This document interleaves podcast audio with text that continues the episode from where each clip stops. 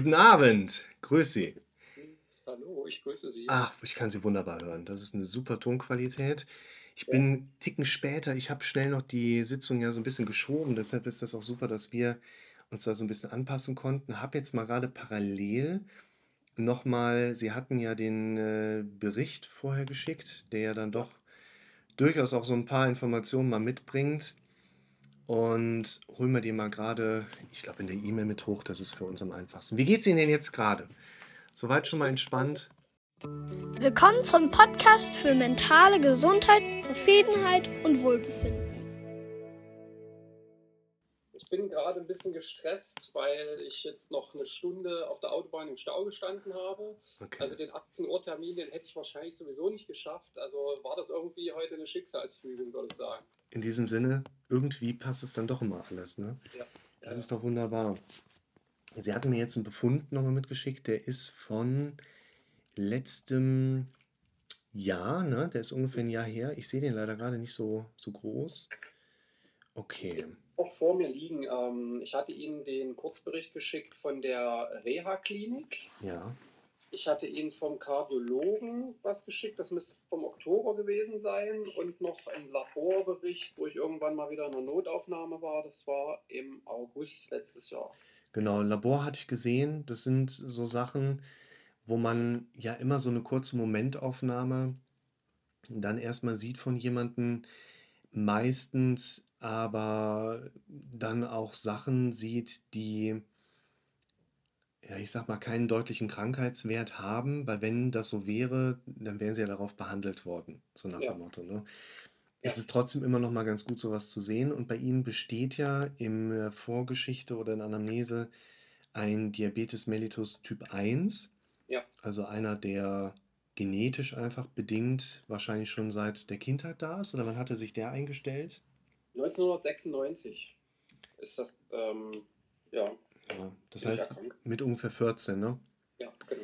Das ist so ganz typisch eigentlich, dass man im Teenageralter nach einem Infekt nicht mehr so auf die Beine kommt, Mhm. irgendwie so fieberhafter Infekt und dann stellt man sich so die Frage, warum, was macht der Junge da falsch, ne? Genau. Es, ja, es war eine verschleppte Magen-Darm-Grippe tatsächlich. Mhm. Mhm. Und dann kommt das einmal so raus. Wahnsinn. Ja. Beim Kardiologen sehe ich auch gerade, Mhm. da hatte man ja quasi gesehen, äh, diese ventrikulären Extrasystolen, die sie angegeben haben, dass sie die auch spüren. Entziehe Ja. ich da jetzt mal gerade so raus? Ja. Ja. Und das hatten sie ja auch schon im Vorfeld so ein bisschen eingegrenzt, dass das eigentlich so dieses Hauptthema im Moment zu sein scheint. Ne? Ja, genau, das ist gerade das Hauptthema und ich komme irgendwie nicht so rum. Also das hat schon mal angefangen. Ich habe 2013 eine OP am Bein gehabt. Da sind mir Ja. die Gezogen worden. Ah ja, okay. Und danach hat das angefangen. Das war allerdings so jetzt, wenn ich das rückwirkend betrachte, eine schwierige Zeit in meinem Leben. Ich habe damals als Store-Manager gearbeitet und da ging es auch hin und her. Das Geschäft wird geschlossen, das Geschäft bleibt auf und es war so eine sehr schwebende Phase. Und da hat das damals so seinen Anfang genommen. Da war ich das erste Mal beim, beim Hausarzt. Ja. Hausarzt hat damals gesagt, ich hätte Vorhofflimmern oder irgend sowas und sollte mal Mhm. dringend zum Kardiologen gehen. Mhm. Dann Mhm. bin ich zu der Kardiologin gegangen, wo ich jetzt auch wieder war und da ist eine Katheterablation gemacht worden, Mhm. die ohne Befund war. Also die hat zu mir gesagt, stehen Sie bitte auf, Sie sind gesund und setzen Sie alle Medikamente ab. So, ich hatte damals einen Beta-Blocker genommen Ja. und habe den dann abgesetzt. So, und dann war das für eine ganze Weile weg. Und letztes Jahr, genau am letzten Tag der Reha, fing es wieder an. Was wurde letztes Jahr rehabilitiert? Ich hatte da jetzt noch nicht mit den. Mhm. Also das war so Befund die, genommen? die, der, der Abschluss zu der, ähm, äh, zu der Depressionsgeschichte, wo ich im Vom Vorfeld März, ne? Okay, ja. genau, eine Verhaltenstherapie gemacht habe. Und ähm, das war letztes Jahr die Reha, die das so die Therapie abschließen sollte. Und am letzten Tag der Reha, in einer Entspannung tatsächlich, fing das wieder an. Es würde für mich hilfreich sein, das spiegelt sich jetzt quasi genauso wieder wie in jeder anderen Sitzung auch, dass wir mal so ein bisschen Einblick erlangen, was aus Ihrer Situation jetzt gerade vielleicht wichtig wäre, was so passiert ist. Es sind ja auch viele Dinge schon passiert, wo Sie hier ja auch 'n Befund mit drinstehen haben, Gruppentherapie, die stattgefunden hat, ne? Ja. Ja. Ähm, es gibt viele Therapieerfahrungsmuster dann auch. Mhm. Letztlich geht es auch darum, dass wir einen Blick auf die Ebene der, ja, quasi Fokussiertheit werfen können. Es Ja. gibt aus meiner Sicht wahrscheinlich keinen anderen Grund, als dass Sie sich mit der Zeit darauf trainiert haben, das mehr wahrzunehmen und es dadurch mehr wahrnehmen und keinen anderen Grund an der Basis, aber es ist ja 'ne ganze Menge passiert. Wenn das für Sie okay ist, dass Sie mir grade erst mal so 'n bisschen einfach erzählen. Ja, Ich klar. schreibe meistens immer so 'n bisschen einfach kurz mit und kann so 'n paar wenige Aspekte mir schon mal zusammenfassen, wo ich denke, dass ich Ihnen nachher was ganz Sinnvolles auch zum Abschluss zurückgeben kann. Mhm. Wir darauf dann quasi wieder so weiter aufbauten. Wenn das für Sie passt, ich bin ganz Ohr. Okay. Ähm, ich gehe einfach jetzt mal rückwärts von dem, was jetzt grade so passiert ist. Mhm. Also, ich habe, äh, im Februar 'ne neue Arbeit angefangen. Also, ich Mhm. bin dann nach der Reha habe ich mich dann, äh, arbeitssuchend gemeldet letztes Jahr, habe 'ne ganze Weile gebraucht, Corona-Krise, keine Jobs Ja. und, ähm, hatte das Glück, im Februar 'ne neue Anstellung zu bekommen. Und zwar arbeite ich jetzt seit Februar für die Firma Auto 1 als Produktfotograf. Mhm. Ah, okay. Und ja, also Auto Hero haben sicherlich den Werbespot schon gesehen. Der läuft immer mal vor einige YouTube-Videos und Ist das der, wo man 'n Auto kauft und dann wird das in 'nem Schaufenster geliefert? Ja, genau, der ist es. Okay, ja. Sagt mir was. Ich fotografiere das Auto, was in dem LKW drinsteht. Okay, ja. Ja. Ach, und das wird dann wirklich so vor die Tür vorgefahren mit Genau. so 'nem Glaskasten? Ach, Ja, das ist ja geil. Glaskasten. Cool. Okay. Ja. Ja. Ähm, das ist schon ein ein sehr aufstrebendes Unternehmen, was einen sehr schnell sehr hohen Druck entwickelt. Also, was Mhm. jetzt in dem halben Jahr passiert ist, das habe ich in 'nem Unternehmen, wo ich als Store Manager 7 Jahre gearbeitet habe, nicht gehabt. So, ich habe viel Know-how da mit reingebracht. Ich habe schon mal 2018 als Produktfotograf bei Daimler gearbeitet Mhm. und den Prozess, den man jetzt sieht auf der Website, das ist eigentlich das Machen von mir und meinem Kollegen. Und der Druck steigt momentan, weil immer mehr Units verlangt werden und Okay. Ich war jetzt in der Zeit, äh, von Ende März bis, also, so knapp 4 Wochen war ich dann auch gleich mal komplett alleine, weil mein Kollege wurde abgezogen an 'nen anderen Standort und da wurde es dann richtig heftig. Da, ähm, war ich mit 'nem mit 'nem Freelancer da und habe mich so den ganzen Tag irgendwie so ja, dass ich diesen Zeitraum irgendwie überbrücke. Wo die Ja. 3 Wochen dann vorbei waren, hatte ich jeden Tag Panikattacken Okay. und die Herzgeschichte wurde wieder schlimmer und schlimmer, wie ich mich reingedacht habe, dass das dann bis vor 2 Wochen auf Arbeit dann eine Panikattacke gab Ja. und meine Arbeitskollegen wussten nicht so richtig, wie sollen sie damit umgehen, haben den Notarzt gerufen. Dann wurde ich wieder 3 Stunden in der Klinik untersucht, ohne Ergebnis und wurde wieder nach Hause geschickt. So. Das war aber so das 1. Mal, wo auch so Schwindel mit dazugekommen ist, was ich vorher gar nicht so kannte Mhm. und was Sie auch so beschrieben haben in anderen Videos, so wie das Laufen auf 'ner Matratze. Ja, So, genau so. ja. Oder Wolken oder so, ne? Ja, so Ja. genau so in der Richtung. Ich habe mich wirklich da also, ich war auch 'n paar Tage habe ich mich dann krankschreiben lassen, weil ich wirklich richtig körperlich krank war. Ja. So, habe mir 'ne Auszeit gegönnt und seitdem läuft's wieder. Ich habe lange auch mit meiner Chefin gesprochen und habe denen ehrlich gesagt, was los war. Die wussten auch im Vorfeld, dass ich, ähm, diese diese depressive Episode habe oder hatte und Mhm. also, die wussten, worauf sie sich einlassen und die waren ganz okay damit und haben mich auch nicht unter Druck gesetzt und gesagt: „Du musst jetzt morgen wieder da sein.“ So, ich habe Okay. mir tatsächlich dann eine Woche Auszeit genommen und ich habe das Gefühl gehabt, es war das Richtige, das zu machen. Mhm. Schon mal gut, wenn man da nicht noch wieder mehr Druck seitens der Arbeitgeber erwarten müsste. Ja. Ähm, ganz kurz, wir werden gleich mal so 'n bisschen über das Thema äh, das ist für mich so eines der wichtigsten Standardinstrumente eigentlich. Wie verarbeitet unser Kopf Informationen? Ja. Ähm, mit reingehen, weil wir hier auch häufig selbstinduzierte Drucksituationen haben, weil. Wir Erwartungen haben, welche Erwartungen uns gestellt werden, die dann mit Druck einhergehen. Und würden die transparent geschaltet werden, würde mein Gegenüber vielleicht sagen: „Hä, wie kommst du darauf, dass wir diese Erwartungen an dich haben? Das ist doch alles Ja. ganz locker hier so.“ Man macht sich die ganze Kiste dann selbst Und aus diesem Hintergrund heraus würde ich eben gleich einmal kurz das Thema Perfektionismus ansprechen. Das ist für jemanden, genau, Sie gucken schon so. Ähm, wichtig ist, wenn ich solche Beispiele gleich mit einbringe, dann geht das aus meiner Sicht nicht darum, dass ich Ihnen dann aufzeigen kann, hey, so denkt man richtig darüber nach, sondern das ist eine Möglichkeit, wie man auch mal da drauf schauen kann und das gibt uns wahrscheinlich Potenziale, zunehmend anders über Dinge nachzudenken. Das ist so der Hintergrund, wo wir gleich so ein bisschen was, ne? Wenn wir in solche Modelle reingehen, viele dieser Aspekte sind auf YouTube tatsächlich auch schon online mit drin. Gerade so diese, ich mache mal ein Modell, um Verständnis aufzubauen. Dazu gibt es auch Videos, die sind aber meistens was älter, deshalb macht es Sinn, die nochmal zu verlinken danach. Ja. Mhm. Und das Wichtige ist aber auch immer, das muss man ja im Kopf verhalten, das Modell zu besprechen. Nicht einfach zu gucken und zu hoffen, dass sich was verändert, sondern deshalb führen wir ja auch solche Gespräche hier. Ne? Genau. Aber das nur ganz kurz eingeschoben. Sie sind ja gerade noch dabei, so ein bisschen zu umreißen. Also ich, ich kann eventuell ein bisschen Aufklärung geben, wo das mit dem Perfektionismus irgendwo herkommt. Hm? Ich habe von äh, 2007 bis 2014 bei der Firma Otlo als Store Manager gearbeitet. Hm? Und das ist eine, eine Funktionstextilhersteller. Das ist also? Outdoor, ja, genau.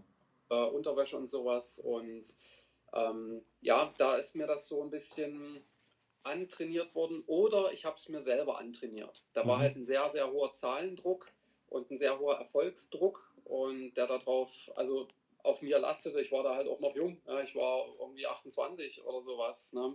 Und habe den Laden dort geschmissen mit vier Mitarbeitern und musste Mitarbeiter einstellen, Mitarbeiter entlassen und es musste laufen. Also Ja. ich denke, es kommt irgendwo von daher. Und Ich würde das gleich durch mein Modell noch Mhm. greifbarer versuchen, mit Ihnen gemeinsam so ein bisschen umreißen zu können, Mhm. weil Sie, glaube ich, relativ gut passend zu meinem Beispiel gerade eine, eine Genese, also was ist da so passiert, erzählt haben. Wir greifen das gleich gerne auf. Wir gehen einfach gleich eine Route durch meine Liste durch. Deshalb, Sie sind ja gerade auch dabei, so langsam nach hinten zu gehen genau. in Ihrem Leben.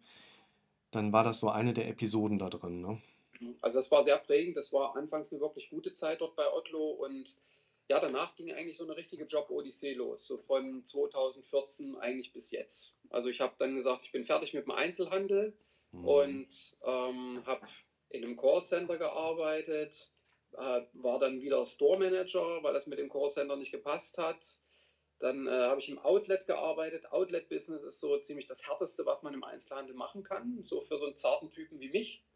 Das Mhm. habe ich also auch in diesem Haifischbecken nicht lange überlebt und habe dann ähm, wieder eine andere Stelle im Fahrradeinzelhandel angenommen. Bin von dort zur Produktfotografie gegangen, zu Daimler. Ja. Dort lief dann Ende 2018 der Vertrag aus, wo gerade diese ganze Dieselgeschichte waren. Dort Okay. wurden alle Mitarbeiter entlassen, die befristet waren. So. Und dann saß ich wieder auf der Straße und habe ich gesagt, da war meine Tochter gerade geboren, okay, jetzt gehe ich in Elternzeit. So, dann habe ich 2018 Elternzeit gemacht und habe mich ums Kind gekümmert. Und dann äh, rief jemand von Otlo an und sagte, wir wollen ein Outlet aufmachen. Ähm, hast nicht Lust, Store Manager zu sein? Und ich hatte keine andere Alternative und habe es natürlich gemacht. So. Und das ging wieder ein paar Monate gut. Ne, ich hatte alle möglichen Krankheiten aus dem Kindergarten von meiner Tochter, also ich war mehr zu Hause als dort. Ja. Dementsprechend lief der Store dort dann halt nicht und ich habe gedacht, gut, ich suche mir was hier in der Nähe. Habe ein bisschen Bürojob gemacht bei der Deutschen Bank bis, ähm, ja, so bis Februar 2019 Okay. und von einem Tag auf den anderen war mein Leben anders, weil mein Körper mir irgendwie gesagt hat, es geht so nicht weiter. Ich hatte auf Arbeit dann so, ich habe früh morgens am Rechner gesessen, wollte mit der Arbeit anfangen, habe einen Blackout gehabt und habe schon gemerkt, dass ich vorher so extreme Stimmungsschwankungen hatte und deutlich ähm, Probleme, mich zu konzentrieren und zu fokussieren und habe das erst ignoriert, das Blackout, und bin zwei Tage später erst auf meine Frau zugegangen und die hat zu mir gesagt, nee, das ist irgendwie nicht normal, geh Mhm. mal lieber zum Arzt und lass es untersuchen. Mhm. So bin ich zum Hausarzt gegangen, so und dann sind alle möglichen Sachen gemacht worden, MRT, ähm, alles was man macht, Blutuntersuchungen, um zu gucken, ob es ein Schlaganfall war oder sowas. Und mein Hausarzt hat dann zu mir gesagt, du, vielleicht guckst du mal, dass du dir einen Therapeuten suchst. Das klingt nach einer depressiven Episode. Ja, und dann habe ich sehr lange Therapie gemacht, 13 Monate und äh, dann die Reha und dann sind wir jetzt zumindest hier. So, das war der Kurzlauf. Okay. Gibt es Dinge, wo Sie sagen würden, die haben in der Therapie Ihnen wirklich richtig gut geholfen? Also ich muss sagen, am meisten geholfen hat tatsächlich die Reha. Auch mit anderen in Kontakt zu kommen, die ähnliche Probleme haben Ja. und die Erfahrungen auszutauschen, wie die damit umgehen, war tatsächlich, fand ich für mich besser. Ich habe auch sehr irgendwie ähm, ins Klo gegriffen, was die Therapeuten anging, weil mein Gegenüber meistens versucht hat, nicht einzuschlafen, während ich einen 50-minütigen Monolog gehalten habe. So, deswegen, oder mich halt unter Druck zu setzen und zu sagen, so lange wie Sie war hier noch keiner krank und ähm, es wird mal Zeit, Sie müssen wieder arbeiten gehen und wann können Sie mal wieder arbeiten gehen und bis ich dann irgendwann gesagt habe, ich gehe gar nicht wieder arbeiten. Könnte ja sein, das funktioniert. Ja. Kann man probieren. Okay. ähm, So lief Ja. das. okay. Ich habe eine Idee, Okay, was ich glaube, was Ihr Hauptthema ist. okay. Es ist aber wichtig, dass man einen solchen Prozess natürlich immer individualisiert. Also wenn ich gleich sage, ich würde mal mehr in die und die Richtung gehen, dann ist das eine Idee, die sich jetzt einfach aus der Zusammensetzung ergibt, dass ich halt ziemlich viele Sitzungen habe, ziemlich viele Erfahrungswerte habe und einfach weiß, wie wir Menschen ticken. Ich weiß, wie ich selber ticke, ich selber denke. Und ich glaube, dass wir ein Muster erkennen können, was bei Ihnen in den letzten Jahren immer wieder dazu geführt hat, dass Sie Dinge gemacht haben, die Sie eigentlich nicht machen wollten. Stimmt. Dass Sie heute sagen würden, Sie haben im Moment mit dem Blick nach vorne keine Ziele. Mhm. Aber eigentlich Ihr Leben lang schon immer Wünsche und Ideen hatten, die Sie sich aber allesamt selber wieder ausgequatscht haben. Mhm. War zu schwierig oder so, ja. Was, wenn ich das nicht schaffe? Warum sollte ich Ja. das ausgerechnet hinkriegen? Mhm. Und jetzt habe ich schon angesprochen, Sie haben es mir quasi schon bestätigt, deshalb gehen wir mal gerne Schritt für Schritt da durch.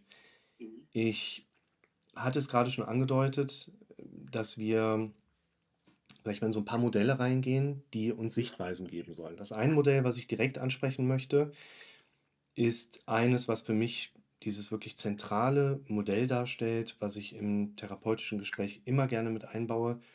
Wie entsteht ein Gefühl? Hatten Sie das schon mal gesehen? Ja, das habe ich mir schon angeschaut, ja. Wir gehen vielleicht noch mal ganz kurz da rein, Mhm. um noch mal so diese wichtigen Punkte gerade aufzugreifen, weil das ist so das Zentrale, worauf alles andere aufbaut. Ja. Wenn wir über Perfektionismus sprechen, baut das darauf auf, wenn wir Ziele sprechen, dann baut das auch immer wieder mit darauf auf. Und dieser Aspekt, wie entsteht ein Gefühl, bedeutet für mich, für die meisten Situationen da draußen, dass wir die ganz gut abholen können, wenn wir wissen, wir reagieren nicht auf das, was um uns drumherum passiert, sondern vor allen Dingen, was wir hier drin sehen vor dem inneren Auge. Wir reagieren vor allen Dingen auf die Dinge, die wir auditiv im eigenen Denken wahrnehmen. Und dieser dritte Punkt, den ich in die Gefühlsentstehung mit einbaue, ist ja die PI als persönliche Integrität. Wir machen die Dinge, die wir machen möchten und lassen die Dinge, die wir nicht machen möchten, bleiben. Da haben wir schon mal so ein erstes Grobmuster, wo wir wissen, so können wir einfach die wirklich wichtigen Dinge mehr und mehr kennenlernen. Wir haben nicht Angst vor dem, was andere Menschen auch beobachten können. Und daher können andere Menschen häufig nicht unbedingt nachvollziehen, warum hat ein Mensch diese Ängste? Das ist ja unlogisch, das ist ja inadäquat, so nach dem Motto. Ängste sind aber immer logisch und adäquat. Wir reagieren immer auf das, was wir nun halt hier drin sehen. Mhm. Und was ich recht spannend finde für Ihre Situation ist, unser Körper, ich denke, der will uns nichts sagen. Wenn unser Körper eine Symptomatik hat oder irgendein Wehwehchen uns hochgibt, dann will der damit uns nichts sagen. Unser Körper, man sagt das ja immer, wir Menschen sind ja keine Maschinen. Mhm. Äh, natürlich sind wir Maschinen, also wir sind jetzt nicht aus Metall gebaut oder so, aber natürlich sind wir Maschinen und wir funktionieren in bestimmten Abläufen und funktionieren in bestimmten Umweltsituationen besser als in anderen Situationen. Und unser Körper wird immer versuchen, für uns zu funktionieren, so wie er das intuitiv halt tut. Und wenn Sie ihn in einer Art und Weise benutzen, sodass mehr Betriebstemperatur entsteht, läuft er halt heiß. Damit will er uns aber nichts sagen. Was wir aber lernen können, ist die Sprache unseres Körpers für uns vernünftig zu verstehen. Und ich sage mal ganz abstrakt, jemand wie Sie hat ja im Moment die Gewissheit, dass er noch nicht das Leben lebt, welches er leben möchte. Mhm. Kann man erstmal theoretisch so sagen. Ich bin aber auch ein Freund davon, Dinge immer konkret wirklich auch zu haben. Diese Aussage würde nur Bestand haben, wenn Sie eine klare Vorstellung davon haben, wie Ihr Leben in gut aussieht. Dadurch, dass wir das aber noch nicht haben, können wir eigentlich erstmal nur sagen, Sie sind sich bewusst darüber, dass Sie dieses Leben, wie Sie es gerade haben, eigentlich nicht leben wollen. Aber Sie haben keine Lösung, Ihr Leben zu dem zu verändern, sodass es besser wird oder angenehmer wird oder dauerhaft positiv wird. Und diese Nuancen sind tatsächlich für uns wichtig, weil es macht einen ganz großen Unterschied, ob wir sagen, wir arbeiten auf etwas hin, was bereits ermittelt ist, oder wir dürfen uns erstmal darum kümmern, Dinge entstehen zu lassen, die heute noch gar nicht existieren. Und es ist eigentlich immer so bei uns Menschen. Wenn wir uns darüber bewusst sind, dass wir noch nicht die Dinge machen, die wir machen möchten, oder halt die ganze Zeit Dinge erleben, wie wir sie nicht wollen, dann werden wir von unserem Körper irgendwann entsprechende Symptome erleben. Das ist der eine, der eine Depression entwickelt, das ist der nächste mit einer Angststörung, das ist jemand, der hat eine paroxysmal episodische Panikattacke oder Panikstörung. Mhm. Oder das ist ein Schwindel mit Benommenheitszuständen und dem Gefühl, ich stehe einen Zentimeter neben mir. Mhm. Das hängt alles sehr eng zusammen. Was für mich auch immer wichtig ist, Sie haben jetzt eine Depressionsdiagnose in der Anamnese stehen. Und das bedeutet erst einmal nicht, dass Sie an einer Depression erkrankt waren, weshalb Sie depressive Symptome erlebt haben, sondern es bedeutet erstmal, Sie haben genügend Symptome gehabt oder dem Diagnostiker eben verkauft. Man kann sich die ja auch, ne, wenn man ICD-10 kennt, dahin lavieren. Es gibt genug Leute, die wissen genau, welche ADHS-Symptomatik sie einem Psychiater als Erwachsener vorspielen müssen, damit der einen adulten ADHS diagnostiziert und die Leute dann auf Rezept Marihuana bekommen. Gibt es ja alles, ne? Gar nicht so selten. Und sie haben, sie sind ja nicht an der Depression erkrankt, in dem Sinne, sodass sie depressive Symptome bekommen haben, sondern diese Diagnosestellung ist immer deskriptiv, also beschreibend. Das heißt, für mich ist der ganz wichtige Schritt, ja, depressive Episode ist da, es gibt es alles, das ist nicht die Frage, sondern wir dürfen aber weiterdenken und ermitteln, wo kommt das denn her? Ja. Und ich glaube, dass das, was ich eben. Nie einer gestellt, entschuldigen Sie, wenn ich dazwischen gehe, das hat nie einer gestellt, mal zu, dahinter zu gucken. Es heißt nur immer, ja, mach Therapie oder nimm Tabletten dagegen. Die Tabletten lösen es nicht. Bin ich ganz bei Ihnen. Mhm. Und das ist eine Situation, ich würde, also auch in den YouTube-Videos erzähle ich ja manchmal so ein bisschen, was ich dann von der kassenzugelassenen Psychotherapie denke. Ich selber war ja auch auf der Zielgeraden Richtung kassenzugelassener Praxis. Es gibt verschiedene Gründe, warum ich diesen Weg verändert habe und so arbeite, wie ich heute arbeite. Aber das ist eben einer davon, dass man eben zu sehr darauf fokussiert ist, sie erkranken an einer Depression die müssen wir behandeln und im Behandlungsmanual steht Escitalopram 10 Milligramm. Zack, das muss rein und wenn Sie das nicht nehmen wollen, sind Sie non-compliant und damit sind Sie auch nicht mehr therapierbar und. Wird halt ein Therapieplatz frei, kann man jemanden nachrücken lassen. Ja. Damit ist uns nicht geholfen. Also ich glaube, einmal ist ganz wichtig, wir unterhalten uns grundsätzlich über Dinge, die man ihnen von außen nicht ansehen kann. Also welche Bilder haben sie und vor allen Dingen, welche Bilder haben sie noch nicht. Man könnte vielleicht auch einen Schritt weiter gehen und sagen, gewisse, zum Beispiel jetzt Symptome im Kontext einer Depressionsdiagnostik oder Depressionssymptomatik, gehen ja in die Richtung, man ist motivationslos, hat keinen Ehrgeiz, hat keine Disziplin. Ich denke für mich, wir Menschen kommen in Bewegung, weil wir große Ziele haben, von denen wir uns regelrecht hinzugezogen fühlen Mhm. oder Schmerzen durch Handeln vermeiden können. Wir leben aber auch in einer Gesellschaft, in der wir sehr große und sehr präsente Zwischenräume haben. Das heißt, wir brauchen nicht die großen Ziele, von denen wir uns hinzugezogen fühlen, um zu überleben. Wir erleben nur noch sehr selten Schmerz, wo wir wirklich ins Handeln kommen müssen, um Dinge zu verändern.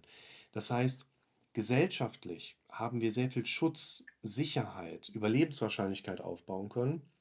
Das bringt aber auch ganz viele Menschen in so eine Schwerelosigkeit, in eine Zwischenebene, wo wir auch wissen, das tut uns Menschen halt auch nicht unbedingt gut. Und das dürfen wir uns auch vor Augen führen. Wir kommen in Bewegung, weil wir einen Impuls haben. Der ist entweder Schmerzvermeidung, weg von, oder große Ziele hinzu. Ein Beispiel, um zwei Dinge vielleicht nochmal zu verknüpfen. Es gibt Menschen, die behaupten oder sagen von sich selbst, sie seien harmoniebedürftig. Mhm. Sie gucken schon so nach oben. Ja, ja. Ähm, Ich würde so bezeichnen, ja. ja. Häufig ist es tatsächlich so, dass deren innere Struktur gar nicht hin zu Harmonie ist, sondern Menschen, vielleicht Sie auch, eher mit Befürchtungen zu tun haben, die mit Konflikten oder Konfliktsituationen oder Disharmonie verknüpft sind. Ja. Und wir kommen ins Handeln unter der scheinbaren Überschrift Harmoniebezogenheit, das aber eigentlich bewirken soll, Disharmonie und Konflikte, die ich hier drin visualisiere, zu vermeiden. Die Ja. Vermeidung von Disharmonie geht aber mit anderen Strukturen einher als die Erzeugung von Harmonie. Mhm. Das finde ich ist gerade auch nochmal so ein ganz gutes Unterschiedsvideo. Oder Unterschiedsbild, nicht Video.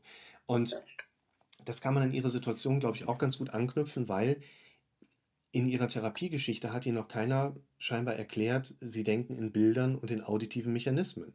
Ihnen hat noch keiner gesagt, ne, ihnen hat auch noch keiner erklärt, dass ihr Gehirn immer erstmal negativ, dramatisch und misserfolgsorientiert denkt.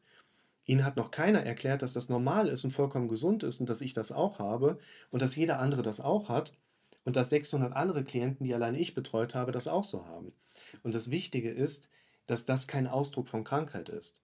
Aber wenn wir immer wieder mit Befürchtungen konfrontiert sind und noch nicht lernen, wie wir damit umgehen, dann werden wir mit der Zeit auch eine Depression entwickeln oder depressive Symptome bekommen. Das ist für mich ein wichtiger Punkt. Wir gehen mal direkt vielleicht einen Schritt weiter, weil ich hatte das mit dem Perfektionismus ja schon angedeutet. Und ich mache das gerne wie immer, dass ich Ihnen, wenn Sie jetzt bei mir in der Praxis sitzen würden, habe ich nebenan den Raum. Mittlerweile mache ich ähm, auch die äh, Skype-Gespräche hier, weil ich hier überall die, den Raumklang so ein bisschen gedämpft habe, ein Teppich und äh, Wolle an der Wand. Ich hatte gerade im Prinzip ein Bild angesprochen. Ich gehe da gerade noch mal kurz hin. Das ist das Thema Ehrgeiz. Beim Ehrgeiz geht es aus meiner Sicht darum, dass wir häufig zwar glauben, das sei eine Eigenschaft von uns. Wir sind ehrgeizig oder wir sind halt leider nicht so ehrgeizig. Muss mal ganz kurz hier. So. Und ausschlaggebend war mal eine Sitzung, wo jemand sagte, gucken Sie sich meine Frau an, die ist so ehrgeizig, die schreibt zehn Seiten Doktorarbeit, da kriege ich gerade mal eine halbe Seite Magisterarbeit hin. So ehrgeizig wäre ich auch gerne. Der Punkt ist aber der, dass wenn das eine Natureigenschaft wäre, also auch Charakter ist für mich eher etwas, den ich formen kann, durch mein gedankliches Erleben, wo ich Zugriff drauf nehme, kann ich meinen Charakter in jede Richtung formen. Wenn Ehrgeiz etwas wäre, was mir in die Wiege gelegt worden wäre, und ich hätte Ehrgeizstrukturen oder Disziplinstrukturen, ein Mensch, der da draußen über die Straße geht und auf keine der Steinplattenrillen tritt, ohne einen vernünftigen Grund zu haben, der nicht gerade lautet, die Rillen sind Lava. Der hat ein Problem. Der ist nicht besonders diszipliniert, der hat ein Problem. Das heißt, wenn Sie da jemanden in der Firma haben, der gibt immer 150 Prozent, der eine mit dem wirklich roten Kopf und so, der gibt nicht 150 Prozent, weil er große Ziele hat, von denen er sich hinzugezogen fühlt. Der gibt 150 Prozent, weil er weiß, wenn er nicht so übersteuert, wird er Kopf kürzer gemacht. Und davon möchte er flüchten. Das heißt, worüber wir uns unterhalten, ist letztlich Ihr Energielevel, resultiert aus meiner Sicht immer auch aus den Bildern vor Ihrem inneren Auge. Und Sie erleben viele Befürchtungsmuster, die Sie in die Defensivität bringen. Ich mache jetzt mal so einen kurzen Abriss. Geraten an jemanden, der sagt, oh, Sie sind wenig schwingungsfähig und sind sehr motivationslos, Depression. Und dann fängt man an, Sie daraufhin zu behandeln. Und das holt Sie wahrscheinlich nicht ab, weil man eben noch nicht mit Ihnen dahingegangen ist, hey, das ist nachher unser Lösungsansatz. Sie haben doch die ganze Zeit Ideen, was für Ihr Leben das eigentlich Wichtige ist. Aber Sie reden die sich ja selber immer wieder aus. Das heißt, Sie erleben hier drin eigentlich nichts, was Sie anzieht. Und die Dinge, die Sie belasten, die bedrücken Sie dann auch noch obendrein und erzeugen die Symptomatik da drin. Und deshalb ist das ein Punkt für mich in diesem Bild. Wir gehen weg von Schmerz und hin zu großen Zielen. Ich will nicht unbedingt jetzt mich auf die Begriffe mehr Ehrgeiz oder Disziplin oder Motivation einschießen, aber wenn wir auf die Begriffe gehen, würde ich sagen, wir arbeiten auf Begeisterung hin. Begeisterung kann für mich nicht aus der Schmerz, genau, aus der Schmerzvermeidung kommen, sondern aus dem, ich habe da eine Idee, die ich verfolgen möchte, das ist mein Ziel. Und ich glaube, dass ich in unserem Leben so gut wie alles über das Thema Ziele in meinem persönlichen Blick nach vorne auch letztlich darstellt. Emotional, was auch Energie angeht, was diesen Spin nach vorne angeht und so weiter. Und ich hatte das gerade mit dem Perfektionismus angesprochen. Ich habe das jetzt schon so ein bisschen mit einfließen lassen. Ich mache das immer ganz gerne so, dass ich den Begriff irgendwo anspreche und beobachte, ob jetzt hier oder nebenan. Die Leute zeigen, so wie Sie eben auch, häufig eine deutliche Körperreaktion in ihrer Körpersprache. Und ich sage mal, man lernt mit der Zeit sehr feine Akzentuierungen erkennen bei Menschen. Aber wenn der Begriff Perfektionismus fällt und jemand sitzt dann so vor mir, dann weiß man auch. Ne? Genau, alles klar. Und was ich sehr spannend finde, ist, also dieses Ich muss 100% machen, das ist ja eigentlich gut. In dem Beispiel, was ich gerne in diesem Video da äh, mit eingebracht habe, das ist so ein bisschen meine Zeit aus der Notverrettung. Ich bin ja 15 Jahre Notverrettung gefahren, dann kommen sie irgendwo hin, morgens halb zehn in Deutschland, Oma liegt tot im Bett. Das ist so ein ganz typisches Einsatzgeschehen, weil man guckt um 9 Uhr rein, oh, die schläft noch, lass mal noch schlafen, guckt eine halbe Stunde später, oh, die bewegt sich gar nicht mehr, dann ruft man die Rettung. Ist ja auch normal. Das sind meistens Patienten, die sind nachts friedlich eingeschlafen. Aber wir als Rettungsdienst kommen dahin, müssen trotzdem ganz normal durchreanimieren, bis irgendein Arzt, der dann dazukommt, sagt, eine Reisende soll man nicht aufhalten. Oder lassen wir den gehen, so nach dem Motto.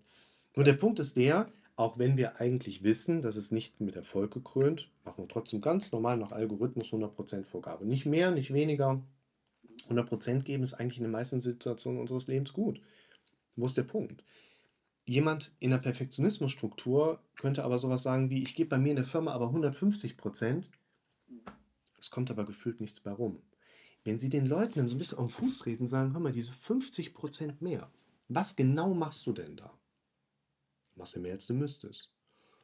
Oh, ich mache irgendwie dann, ich bleibe länger, ich gucke nicht so sehr auf die Uhr, ich muss Vollgas geben, ich gebe mir immer extra viel Mühe. Also es ist schwammig. Worauf ich hinaus möchte, ist, die Bewertung unserer eigenen Perfektionismusstruktur ist das eigentliche Übel, dass wir sagen, oh, es kann doch nicht sein, dass ich jetzt schon hier wieder... Wir alle wollen gerne Dinge richtig machen. Wir alle möchten gerne Dinge zu 100% erledigen. Wenn wir aber nicht wissen, wann wir diese 100% erreicht haben, machen wir so viel wie nur irgend möglich. Sie nicken schon viel mit. Na klar. Too much is never enough. Perfektionismus ist für uns eigentlich häufig gar nicht, dass wir da irgendein Thema mit haben, irgendein Problem mit haben, sondern wir haben entsprechendes Wissen noch nicht im Kopf, was wir nachreichen dürfen. Es geht nicht darum, was meine Erwartungshaltung ist, was jemand von mir erwarten könnte, sondern zu konkretisieren, was genau ist eigentlich mein Job? Diese 100% zu konkretisieren. Und was ich bei Ihnen gerade so ein bisschen heraushören konnte, ist einerseits, Sie haben Jobs gemacht, die immer nur eine Ersatzstrategie waren, weil sie nicht das gemacht haben, was sie eigentlich machen wollten, was auch nicht greifbar war. Wir machen immer das, was in jedem Moment unseres Lebens unsere beste Alternative ist. Ja. Nur in den Jobs, in denen sie unterwegs waren, haben sie extrem viel Energie gelassen, weil sie häufig vielleicht in den Situationen nicht genau wussten, was muss ich eigentlich ganz konkret machen, um es richtig zu machen, um 100% zu liefern. Und das haben sie nicht gemacht, ich sage das jetzt nochmal so ein bisschen provokativ, Ja. weil sie an einer Depression vorher erkrankt waren und darüber dann mehr oder weniger gestolpert sind, sondern das ist letztlich eine relativ unspektakuläre Strategie in unserem Leben, die wir aber haben sollten. Also quasi, was genau ist eigentlich die Erwartung, die an mich gerade gestellt wird, damit wir unseren Job gut machen können. Und umgekehrt erleben wir aber auch, und ich glaube, da können Sie ein Lied von singen, dass wenn uns diese Sicherheit noch fehlt, wie krass sich sowas dann mit der Zeit einfach entwickeln kann. Und ich denke, dass die in ihrer Anamnese aufgeführte depressive Episode auch wirklich eine war, aber wir hierüber vielleicht ein bisschen mehr diesen, ich sag mal, diese Schlinge enger ziehen können, dass wir verstehen, was haben sie gemacht, sodass das eine normale Reaktion ihres Körpers war und keine Krankheit, die sie sich bei dem einen Arbeitgeber zufälligerweise geholt haben, als sie einmal auf der Toilette irgendwie, weiß ich nicht. es gibt ja solche Krankheitserreger halt nicht, ne? Diese alte Vorstellung einer endogenen Depression, dass wir aus dem quasi nichts heraus ein Missverhältnis von Neurotransmittern haben, was wir durch Medikamente ausgleichen können. Da wissen wir heute, dass wir das eigentlich gar nicht so glauben sollten mehr. Und wir sind da sehr defensiv geworden. Also ich darf keine Medikamente verschreiben. Ich möchte das auch gar nicht können. Ich arbeite hier in Bonn sehr eng mit einer Praxis für Psychiatrie zusammen. Kumpel von mir ist der Psychiater. Und mit ihm tausche ich mich auch gelegentlich über Patienten schon mal aus, dass ich sage, hier Martin, ich habe jemanden, ich weiß, du kannst nie irgendeinen Patienten übernehmen, aber du machst es doch jedes Mal, Gott sei Dank.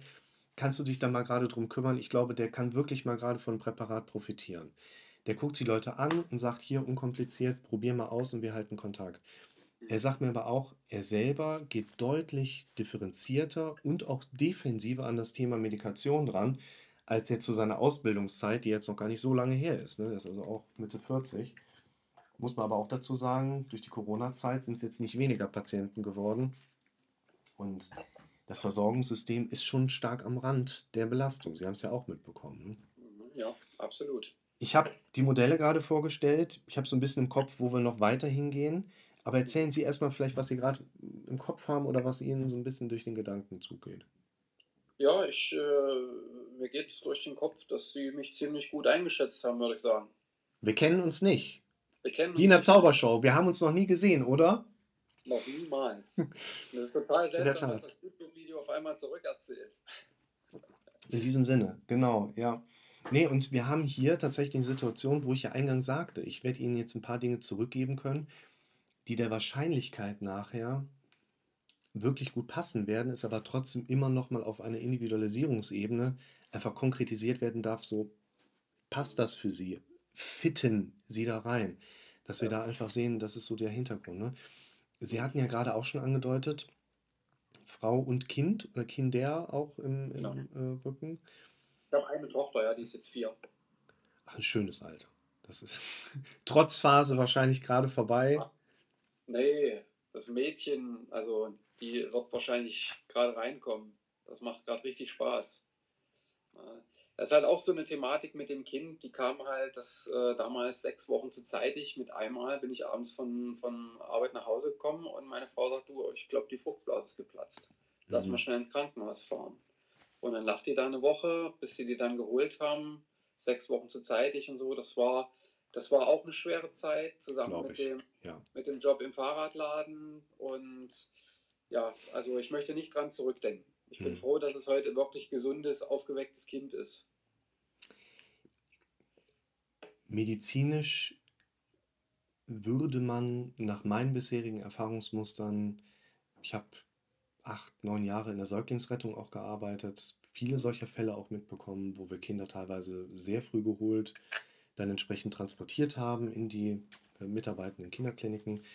Medizinisch würde man bei 6 Wochen zu früh eigentlich sagen: „Seien Sie froh, dass die noch 'n 'ne Woche reifen konnte.“ Man sagt ja Ja. so lange drin wie nur irgend möglich. Ja, ja. Aber auch hier haben wir wieder den Punkt, das, was an Realität vielleicht abgrenzbar ist, ist mit dem, was wir uns an Befürchtungsgedanken im Kopf so geben, nicht unbedingt d'accord. Und wir reagieren nicht auf die Realität, wir reagieren auf die Realität, die wir hier im Kopf haben.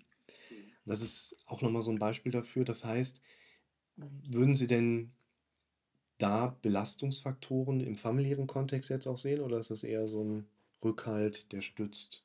Also ich bin froh, dass ich mit meiner Frau über alles reden kann, muss ich sagen. Das Ich habe mir tatsächlich jetzt vor 2 Wochen, wo das noch mal so richtig schlimm war mit den mit den Panikattacken, wirklich ernsthafte Gedanken gemacht, weil ja, die war natürlich auch mit den Nerven fertig, weil schon wieder wie, äh, ich von 'nem Arzt aus angerufen habe und ja, ich habe mir dann Gedanken gemacht, ja, wird sie irgendwann zu viel und ich habe sie den nächsten Tag da drauf angesprochen wir haben lange da drüber gesprochen und ich brauche mir keine Gedanken machen, so wie sie's mir gesagt hat. So. Deswegen bin ich bin ich froh, dass ich den familiären Rückhalt von meiner Frau und von meiner Tochter habe.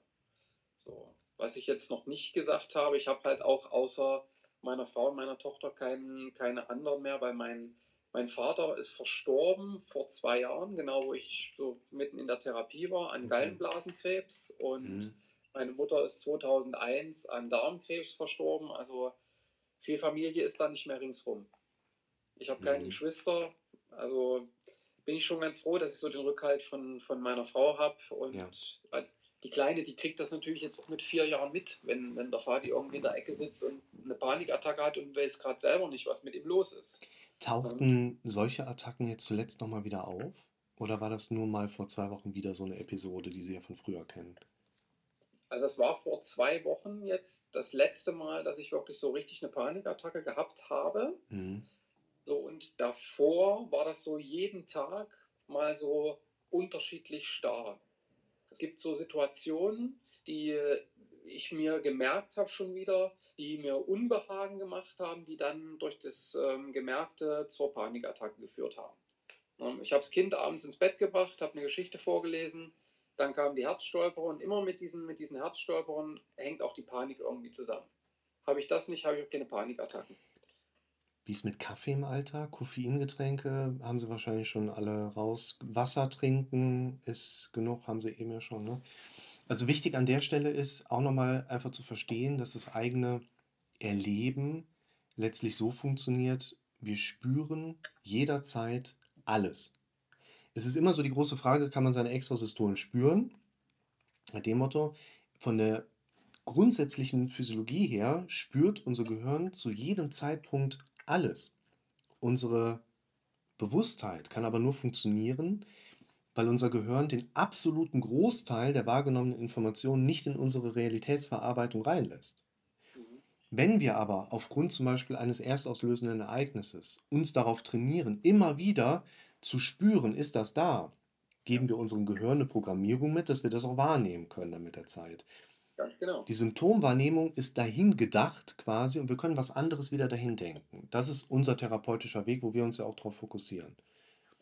Und das, was Sie im Moment erleben, wenn, das, das ist ja so dieser kritische Hintergrund. Ich kann Ihnen Tipps geben, wie Sie immer wieder, wenn das kommt, schnell auf was anderes refokussieren. Thema Kind. Kinder in dem Alter, aber ich glaube in jedem anderen Alter auch. Unsere sind jetzt fünf und acht. Ganz typisch wir brauchen einen Umgang mit unseren Kindern, der aus meiner Sicht häufig mit Ignoranz des Kindes einhergeht. Bedeutet, wenn das Kind vor mir steht und mich in Energie bringt, sodass ich mit, hm, das kann doch jetzt nicht sein, das, das ist ein kindlicher Reifeentwicklungsprozess. Und das, was mich gerade antriggert, darf ich lernen zu ignorieren, um wieder funktionell zu sein, was Führung, Leitung, Orientierung angeht. Jetzt als Beispiel kann man an anderer Stelle nochmal so ein bisschen austhematisieren. Nur es geht darum, immer wieder einen stärkeren Impuls setzen zu lernen, als das, was da gerade passiert. Ja. Und das ist letztlich das, wir lernen können, mit unseren Symptomen umzugehen. Wenn Sie immer sofort nach einem bestimmten Symptom suchen und filtern, laden Sie es dadurch ein. Mhm, Genau. Und wir können lernen, uns umzuprogrammieren, dass wir nach anderen Dingen suchen als unseren Symptomen. Wir können lernen, dass wenn unser Gehirn uns an unser Symptom wie den Schwindel oder das Laufen wie auf Wolken oder Matratzen quasi erinnert, dass wir schnell an was anderes denken, was wir uns vorher vorbereitet haben, um unseren Fokus schnell darauf zu richten beispielsweise. Ja. Und ich sage mal so, wenn Sie keinen Schwindel mehr hätten, keine Panikattacken mehr hätten, keine Extrasystolen wahrnehmen würden, Das wäre super. hinter jedem großen Gefühl steht in der Regel ein entsprechend großes Bild. Große gute Bilder machen große gute Gefühle, große schlechte Bilder entsprechend schlechte Gefühle. Die Abwesenheit schlechter Bilder sorgt nicht dafür, dass es uns gut geht. Wenn sie symptomfrei wären, ihr Leben trotzdem noch nicht gut. Ja. Und das ist ein Punkt, den wir zentral ins Auge fassen sollten, weil Ja. man kann sich das vielleicht in einem Skalierungsmessfeld, wo es Richtung kritischen Bereich hochgeht, auch so vorstellen. Wir sind gerade im roten Bereich oben. Nicht am Anschlag, da waren sie vielleicht vor zwei Wochen nochmal gefühlt, aber geht so ein bisschen in die Richtung von neun oder acht oder so, keine Ahnung, ist egal, von zehn, aber ist weit oben. Und das ist ja so weit oben, weil darunter ja auch Prozesse am Start sind, die uns letzten Endes dahin bringen. Mhm. Es macht immer Sinn, eine akute Symptomatik erstmal sukzessive zu entlasten. Dass wir Modelle haben, wenn die Panik kommt, sofort in Bewegung kommen. Weil wenn die Stresshormone immer weiter feuern können, werde ich immer weiter im Antrieb sein. Kaugummi kauen ist eine Möglichkeit, die hilft uns ganz häufig, weil wenn wir Kaugummi kauen, suggerieren wir uns, wir essen was und wir kriegen so ein bisschen mehr Ruhe da rein. Das ist so krass, wissen Sie das? Das sind genau die Punkte, die in der, in der Reha zum Beispiel von den Therapeuten kamen.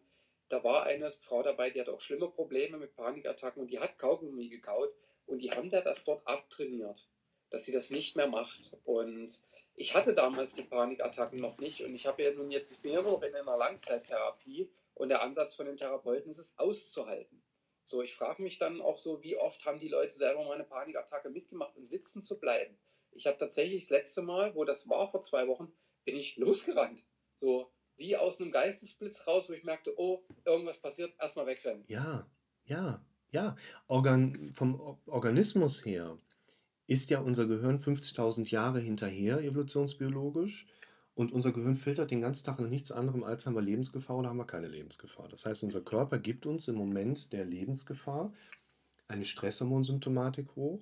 Also Stresshormone werden ausgeschüttet, dass das Herz schneller schlägt, dass wir schneller atmen, letztlich, dass wir mehr Blut und damit Sauerstoff am Muskel haben, sodass wir Biologieunterricht, Sek 2, Oberstufe, mehr Adenosintriphosphat haben, also quasi wie Benzin fürs Auto. Weil das hält nämlich immer nur zwei Sekunden und dann ist es quasi erschöpft.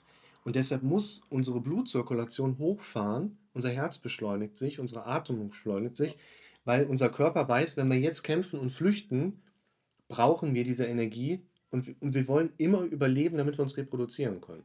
Ja. Und vom Organismus her macht das keinen Sinn, dass ich den Leuten ihre Kaugummis wegnehme Ja, oder den Leuten sagen, bleib sitzen. Also Stresshormone, unser Körper geht ja in einen Zustand, der uns Bewegung ermöglichen soll. mhm.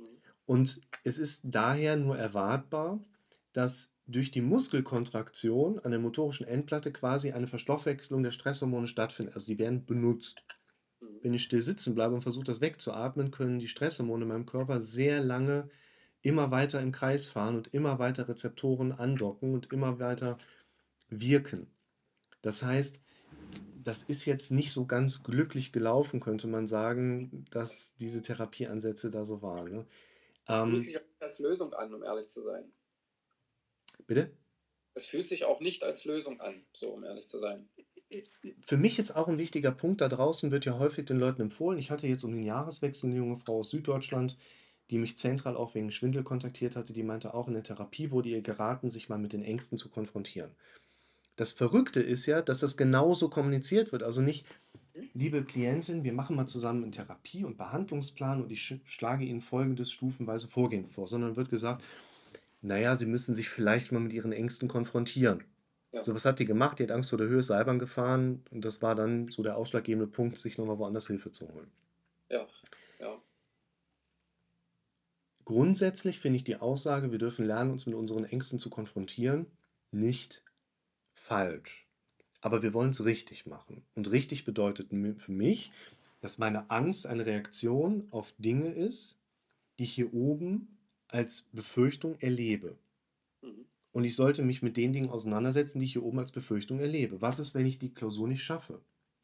Das ist für mich nicht ein Gedanke, der aus einer Prüfungsangst herauskommt. Je häufiger jemand diesen Gedanken erlebt, vor allen Dingen, weil er noch keine Strategie hat, vernünftig zu lernen, um die Klausuren zu bestehen. Eine Befürchtung ist sehr häufig eine Darstellung eines noch nicht definierten Ziels. Die Befürchtung macht doch Sinn, dass der Kopf die hochreicht. Wenn ich dann aber sage, oh, nee, mit dieser Befürchtung will ich gar nichts zu tun haben, ich gehe jetzt mal schnell in den Park ein bisschen joggen oder distanziere mich anders davon, dann resultiert daraus nachher natürlich eine Prüfungsangst. Aber wir können das Problem dadurch nicht lösen. Das bedeutet für mich, sich mit der Angst zu konfrontieren, nicht, dass ich in eine Seilbahn reinkletter und gucke, was passiert, sondern hier gibt es ganz klar definierbare und determinierbare gedankliche Präsenzen. Ich sehe ein Bild davon, wie ich vor der Gondelstation stehe und schon Panik bekomme. Mit diesen Bildern dürfen wir lernen, uns zu konfrontieren. Und das bedeutet für Ihre Situation beispielsweise auch, Konfrontation mit Befürchtungsmechanismen nicht, Sie sollen jetzt mal aktiv einen Liter Kaffee trinken und dann sitzen bleiben und aushalten, weil dann Panikgefühle hochkommen. Sie werden aber im Alltag Befürchtungsgedanken erleben, die wir mit diesen Werkzeugen überhaupt erstmal verstehen können, so zu erkennen und zu thematisieren. Und wir dürfen verstehen, dass eine Befürchtung lediglich etwas ist, was unser Kopf uns hochreicht, was noch gar nicht problematisch ist. Wenn wir aber eine Befürchtung haben, auf die wir keine Strategie haben, wie gehen wir damit um? Dann wird es mit der Zeit problematisch. Es gibt eine Sache, die ich Ihnen, weil ich sie eben schon so angesprochen habe, auf jeden Fall noch mitgeben möchte. Die spielt für mich eine ganz große Rolle. Ich habe normalerweise so zwei grob gesehen unterscheidbare Klientengruppen vor mir sitzen. Es gibt Menschen, ich sage Ziele, die sagen, klar, Haus, Boot, Hund. Okay. Wenn man dann ein bisschen mit denen da reingeht, dann findet man aber schnell heraus, ja, die laufen irgendwelchen großen, Anführungszeichen, Zielen hinterher, aber haben nicht wirklich ein Bild auf der inneren Verarbeitungsebene dazu. Wenn wir jetzt nochmal kurz zurückdenken, Thema Ehrgeiz, Bewegung Ja. kommt, weil ich ein entsprechend großes Bild vor der inneren Verarbeitungsebene habe. Das bedeutet, mit den Leuten würde ich tendenziell dahin gehen, Ziele so weitergehend zu definieren, dass wirklich auch was kommt, wo wir uns hinzugezogen fühlen. Mhm. Und dann gibt es die andere Klientengruppe, die eher sagen, ja, Ziele ist schwierig gerade. Ja. Interessanterweise ist es aber gar nicht so, dass diese Menschen schon immer eine gewisse Inhaltslehre hatten, sondern es gab eigentlich Wünsche, Ziele, Ideen für das eigene Leben, aber die sind irgendwie nicht mehr da. Sie hatten es gerade schon angehört. Ich habe ein Bild, das ist so mein Lieblingsbild eigentlich mittlerweile, weil es auch für mich in meinem Leben omnipräsent ist. Immer wieder. Ich habe eine Idee, wie zum Beispiel, ich lutsche gerade einen Fisherman's, schmeckt mir nicht und ich denke so, ja, aber welches andere sollst du kaufen? Die müssten eigentlich mal eine Packung haben, wo von jedem eins drin ist. Gibt es aber nicht. Ich fahre. 10 Meter weiter, Idee, ich kaufe mir jede Packung und stelle mir selber so eine Dose zusammen. Dann sagt diese Stimme in meinem Kopf, das kostet aber auch Geld. Und ich denke so, naja, okay, dann halt nicht. Ich quatsche mit einer Klientin vor anderthalb Jahren, hat mir heute noch geschrieben, hat, glaube ich, gerade einen Freundschluss gemacht. Ähm, Mobilheim komplett nach meinen eigenen Wünschen mal zu bauen. Raumaufteilung, Platzangebot, Stauraum, kleine Saunereien. Mein Gehirn sagt, brauchst aber auch eine Halle für, sonst steht das Ding einmal im Regen, ist kaputt. Ah, okay, dann halt nicht. Die Mechanik dahinter ist interessanterweise relativ einfach und immer wieder die gleiche. Sie haben eine Idee, Ihr Kopf kommentiert das Ganze oder stellt eine Frage dazu. Sie interpretieren das als Gegenargumentation, das baut eine Mauer vor Ihnen auf, mit der Sie nicht kollidieren wollen und nehmen Abstand von Ihrer Idee. Und das ist spannend, weil die Leute reinkommen und sagen, ich habe halt keine Ziele, ich habe halt keine Ideen. Wie kriege ich denn Ziele? Wie kriege ich Ideen? Wir haben keine guten Ideen. Eine gute Idee erkennt man nicht daran, dass irgendwie vom Papst und der Queen zusammen eine Monstranz in unser Leben reingetragen wird. Eine gute Idee ist nicht die Idee, wo wir keine Zweifel dran haben. Wir haben Ideen. Und den ganzen Tag. Die kommen letztlich daher, dass unser Unterbewusstsein unsere bewussten Erlebnisstrukturen immer weiter verarbeitet und quasi so als Ideen ab und zu mal so nach oben reicht. Mhm. Nur, wir brauchen nicht daran zu arbeiten, dass sie die richtigen Ideen haben, die für ihr Leben vor diesem Tod irgendwo noch Bestand haben werden. Sie dürfen lernen, dass die Ideen, die sie sowieso schon die ganze Zeit haben, dass sie damit lernen dürfen, anders umzugehen. Und deshalb ist es für mich wichtig, bei solchen Prozessen, man nennt das zu entmystifizieren, also aufzudecken, was wir da machen. Aufzudecken, was ich mache. Wir sind hier nicht beim Psychiater. Ich gesund, sie krank. Wir sind an so vielen Punkten so ähnlich. Das ist ja auch einer der Faktoren, wo ich sagen kann, ich habe jetzt irgendwie, müsste ich nachgucken, 11.300 Sitzungen erlebt. Ich sitze ja hier an der Mitte von so einer Sanduhr und habe so viele Menschen, so viele Denkstrukturen kennengelernt. Ich kenne mich selber richtig gut und kann sagen, wir sind uns alle so ähnlich, wir haben alle ungefähr die gleichen Probleme, weil wir ungefähr alle die gleichen Denkmuster haben. Und mir geht das genauso. Ich habe eine Idee, mein Kopf sagt, hier, denk dran, wenn du in einem Tempel auf Bali sitzen willst, um da mal zu meditieren, brauchst du Geld zu. Ach ja, okay, Geld. Anstatt hinzugehen und zu sagen, ja, das stimmt, ich brauche da Geld zu. Wie kann ich mehr Geld manifestieren, um da hinzukommen? Wissen Sie, das Verrückte ist ja, nageln Sie mich bitte nicht darauf fest. Ich Okay. will das nicht jetzt irgendwie in eine Beweisführung bringen. Aber es ist interessanterweise immer wieder zu beobachten, dass wir Menschen genauso viel Geld bekommen, wie wir brauchen. Es ist total bekloppt. Ich habe da Beispiele selber erlebt. Ich will das jetzt nicht auf jeden anderen da draußen übertragen, aber wir Menschen bekommen in der Regel so viel Geld, wie wir brauchen. Und das Bekloppte ist, die meisten Menschen versuchen im Leben mehr Geld zu bekommen. Wenn wir aber so viel Geld bekommen, wie wir brauchen, sollten wir verändern, wie viel Geld wir brauchen. Und ich glaube, man kann das jetzt mal so sinngemäß sehen, die Dinge, die ich als Ideen im Kopf entwickelt bekomme, die wir als Ziele in unser Leben ja so tituliert einbinden können, sind ja die Dinge, für die ich Geld brauche. Und dann werde ich nicht unbedingt vom Universum mehr Geld bekommen. Kann sein, dass das ist. Das ist jetzt nicht das, worauf ich hinarbeiten würde. Aber ich kenne diesen Mechanismus bei mir auch. Da fährt ein Auto an mir vorbei. Ich denke, boah, das wäre cool. Google ein bisschen und sehe, oh, da gibt es sogar eine Variante, die von die heißt Traveler. Wie geil ist das denn? Ein Reiseauto. Cool. Ab 49.700 Euro. Ach nee, dann halt nicht. Und ich stehe dann danach und denke, ich kann mir dieses Auto nicht leisten. Mangelgefühl. Aber was für ein Quatsch. Ich darf doch hingehen und mir dieses Bild, dieses Auto vorstellen, manifestieren. Es ist ja kein Wettbewerb, dass wir nachher darüber sprechen. Und haben sie das Auto bekommen? Nee. Ja, dann haben sie jetzt verloren. Es geht darum, dass wir Bilder im Kopf haben, die hier gute Gefühle machen, die uns die Möglichkeit aufzeigen, in Bewegung zu kommen und auf Dinge hinzuarbeiten zu können. Und jetzt kommen wir wieder so ein bisschen zurück zu Ihrer Situation, wo ich das im Grunde genommen genau umgekehrt sehen würde. Es gibt vielleicht Ideen, es gab Ziele, aber Sie haben immer wieder Ersatzstrategien genommen, was auch verständlich ist. Unser Gehirn treibt uns immer erstmal dahin, dass wir eine Entscheidung treffen, die mit dem zusammenhängt, wo wir weniger Angst mit verbinden. Und nicht das, was wir lieber möchten. Mhm. Das Bekloppte ist auch, wenn wir über Ziele nachdenken, erleben wir häufig Angst. Ich würde umgedreht mal sagen, wenn wir uns über ein Ziel Gedanken machen, was nicht mit Angst einhergeht, dann ist das noch nicht das richtige Ziel. Okay. Und daher würde ich Ihre Situation im Moment eben auch, das meinte ich zu Beginn, dass ich diese Kurve mal nehmen möchte, Ja. über das Thema Zukunft und Ziele sehen würde. Der Blick nach vorne. Ja.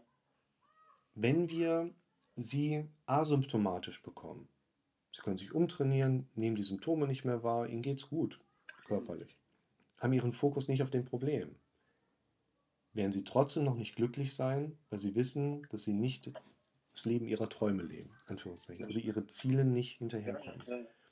Ich würde sogar so weit gehen, rudimentär, und sagen, klar, wir haben immer so eine Gesamtflucht in unserem Leben, aber ich glaube, dass unser Leben vor allen Dingen dann spannend und lebenswert ist, wenn ich lerne, Ideen in Ziele zu qualifizieren, Pläne erstelle, die mir bei der Umsetzbarkeit helfen und ich ins Erleben komme.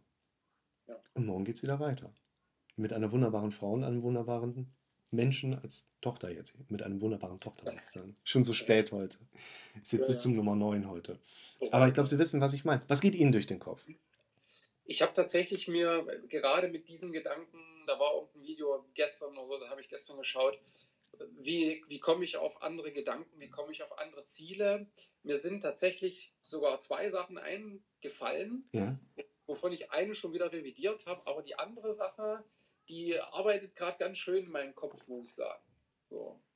Ich habe ich hab vor ein paar Jahren Motorsport gemacht und wollte hier, ich, wir haben ja das Porsche-Werk gleich um die Ecke und dachte so, ich könnte mal, es wäre ganz cool, mal auf die Strecke zu gehen, aber da passiert momentan nichts. Da, ist, ähm, die, da sind Werksferien und Corona und so weiter. Und dann habe ich mir vorhin angefangen, aus irgendeiner Blödelei, ich habe auf Arbeit irgendwie Musik aus den 80ern gehört und dachte so, Mensch, du hast schon lange nicht mehr auf deinem Keyboard irgendwie gespielt, aber das ist irgendwie auch kaputt. Vielleicht besorge ich mir mal einen richtigen Synthesizer. Und ich habe heute Mittag in der Mittagspause mir YouTube-Videos angeguckt Ja. zu ähm, portablen Synthesizern und wie viel die kosten und weil so, das wäre so ein Antrieb jetzt für mich so auf schnell da reinzukommen, genau, das verstehen zu lernen und das benutzen zu können. Also ich kann ein bisschen spielen, nicht besonders gut, aber das wäre so jetzt ein, eine Idee und das hat im Kopf ganz schön hier so rumgefeuert und ähm, ich denke immer noch viel darüber nach gerade. Mein Tipp, ein paar YouTube-Videos angucken zum Thema Nord, N-O-R-D, Nord. Die bauen richtig geile Geräte. Ähm, vor allen Dingen sind die rot. Mhm. Die sehen so krass geil aus. Ähm, ich selber komme aus der berufsmusikalischen Branche auch so ein bisschen. So Tinnitus hat auch so seine Herkunft gehabt.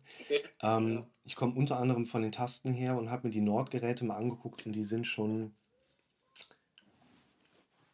schön. Wir haben ich habe mit. Roland ein bisschen rumgespielt. Ein Bekannter von mir hat mehrere Roland Synthesizer. Ja. Ich fand aber, ich habe mir heute Microcork angeschaut. Das fand ich so für, für mich abends mit Kopfhörern hier so sitzen. Das kann ich auch machen, wenn das Kind mal neben mir sitzt oder so. Fand ich, muss ich mir noch ein paar Sachen anschauen. Aber noch werde ich mir auch noch reingucken. Gerät kaufen, wo man das Kind auch mal ranlassen kann. Ne? Ja, genau. Ähm, das ist genau dieser Punkt. Das ist mega subjektiv individuell immer. Wenn ich Ihnen jetzt sage, ach, machen Sie mal mehr Sport, gehen Sie doch mal mit Ihrer Frau ins Kino oder so. Das sind immer so Standardempfehlungen, die die Patienten durchaus so als dahingerotzt empfehlen, teilweise empfinden. So, das hilft uns nicht in diesen schwierigen Lebenssituationen. Was uns aber hilft, ist zu verstehen, dass es letzten Endes immer darauf ankommt, welches Bild habe ich gerade im Kopf. Und dass wir lernen können, da mehr einzugreifen.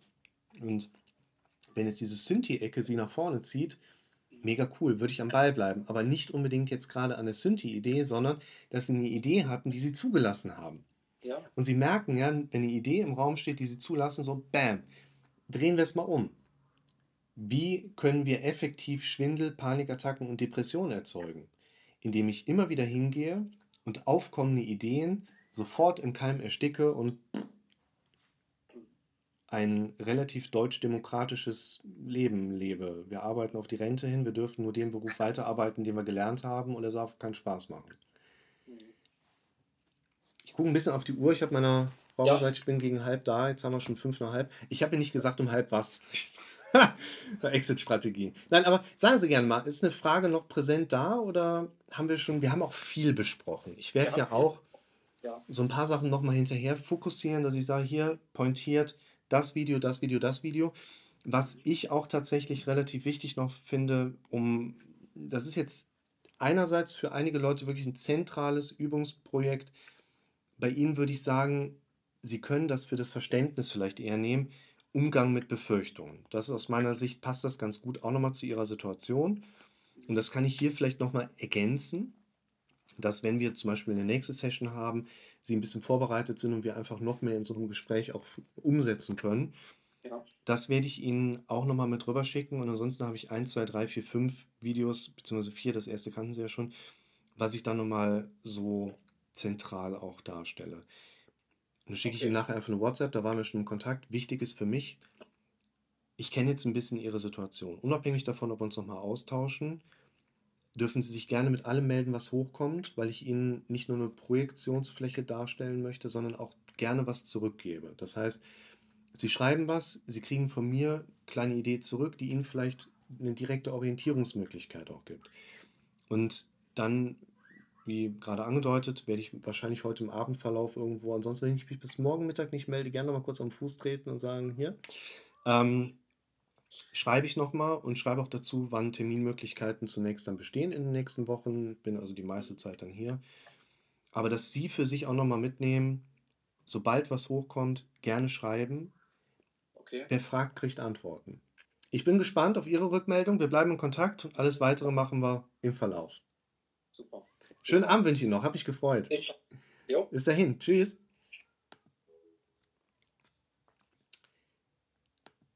Cool. Eines dieser Gespräche, die ich sehr häufig erlebe, die einfach so im Flow sind, reibungslos funktionieren, man einen ultra netten Gesprächspartner hat, Bilder mit einbringt, wo jemand direkt was mit anfangen kann, Verknüpfungen mit drin sind, die gut funktionieren. Das sind genau die Sitzungen, die ich sehr häufig erlebe. Das sind genau die Sitzungen, die mich immer wieder darin bestärken, genau das machen zu wollen, was ich hier die ganze Zeit sowieso schon mache. Und auch wenn ich viele Sitzungen habe und einen langen Arbeitstag habe, doch immer wieder auch merken zu können, das ist genau das Richtige, was die guten Gefühle mit auslöst. Ich bin gespannt auf das nächste Gespräch.